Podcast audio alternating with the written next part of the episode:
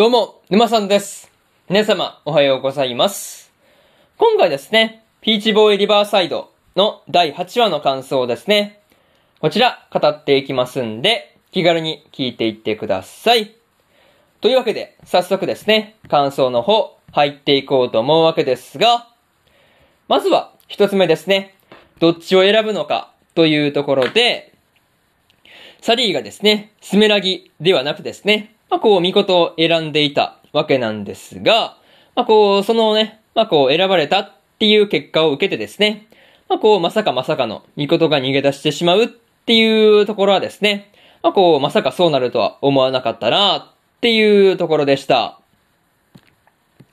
まあ、でもね、その後にですね、こう、見事が殺しても足りなくて、まあ、こう、また憎むっていうことの繰り返しであるっていう話を、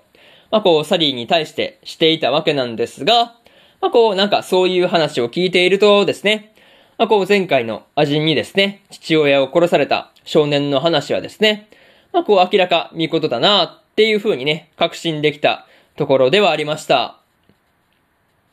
まあね、そういうことが、まあ、感じられるっていう話だったんですが、またね、こう、自分の手を取られなかったスメラゲがですね、まあ、こう、サリーを見送った後で、こう、まあ、その、まあ、後ろ姿を見てですね、まあ、そのサリーのことを眩しい子っていう風に言っていたわけなんですが、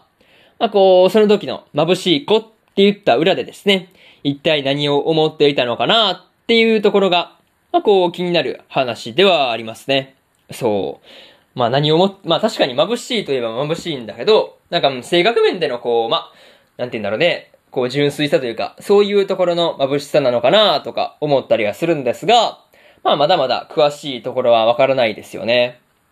まあにしてもね、こう、ミコトかスメラギかをね、選ぶときに、こう思想が近いスメラギの方をね、サリーが選ぶんじゃないかっていう風に思っていたんで、まあこうまさかね、鬼を皆殺しにするミコトの手を取るとは、っていうところで、まあ、結構ね、驚かされた話ではあったなというところで、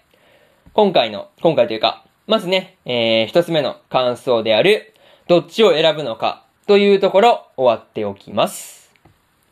でですね、二つ目の感想である、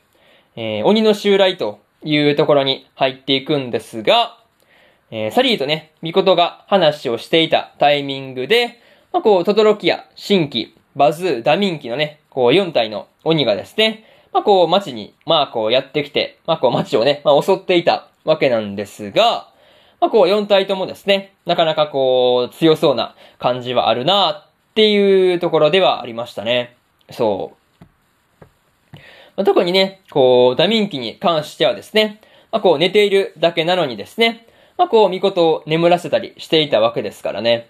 そう、なんか、そういうところを見ていると、まあ、個人的にはですね、まあ、こう、轟の探している桃太郎である、まあ、こう、見事をですね、寝ているだけで、まあ、こう、任してしまったっていう点では、まあ、こう、まあ、ダミンキがですね、まあ、一番強いんじゃないかなっていうことをね、思ったりしました。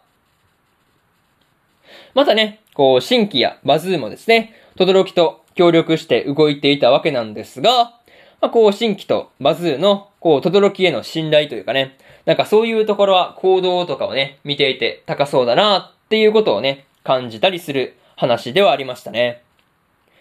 まあ、あとはですね、こう、轟の雷がですね、まあ、こう、ホーソンの隣にいたバルサスを一撃で黒焦げにしてしまっていたわけなんですが、まあ、こう、正直、雷の威力が凄すぎてですね、まあ、結構驚かされたなっていうところではありましたね。そう。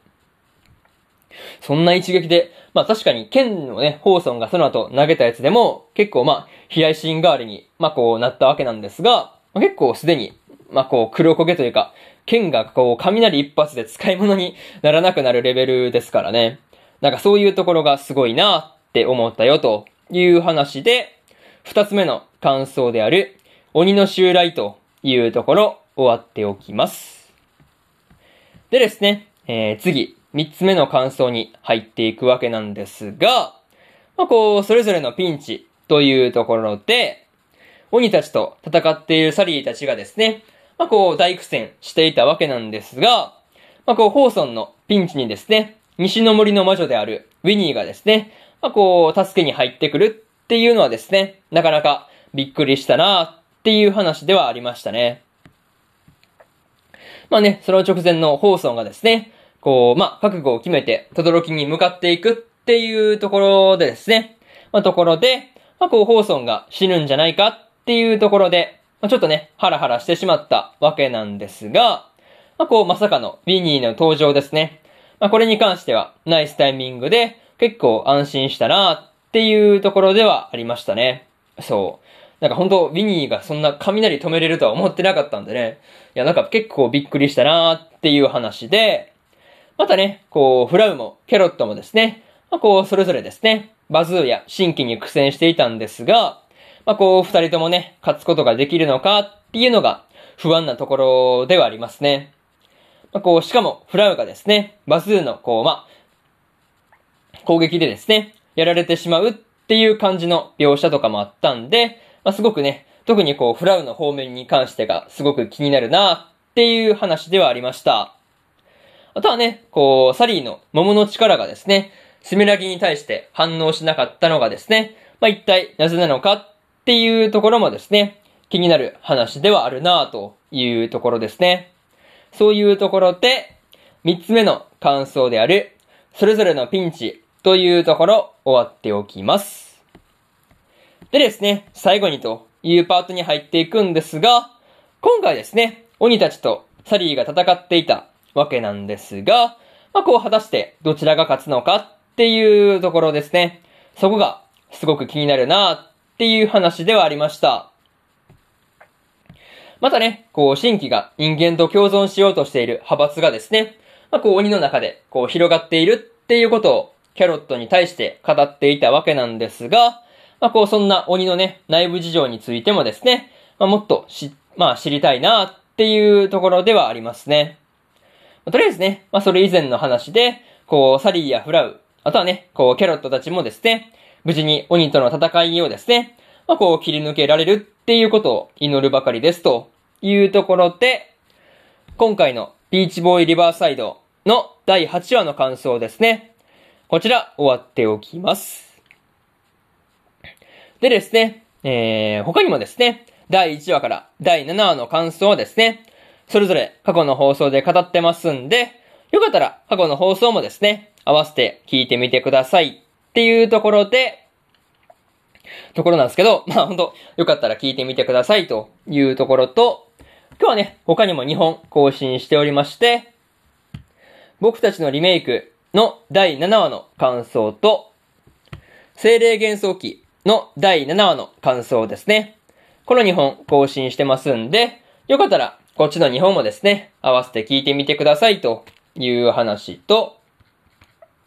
明日ですね、明日は3本更新するんですが、死神坊ちゃんと黒メイドの第7話の感想と、月が導く異世界道中の第7話の感想、そしてですね、ブルーリフレクションレイの第19話の感想ですね。この3本、1、2、3とね、更新しますんで、よかったらね、明日もラジオの方、聞きに来てもらえると、ものすごく嬉しいですというところで、本日3本目のラジオの方、終わっておきます。以上、沼さんでした。それでは、次回の放送でお会いしましょう。それじゃあまたね。バイバイ。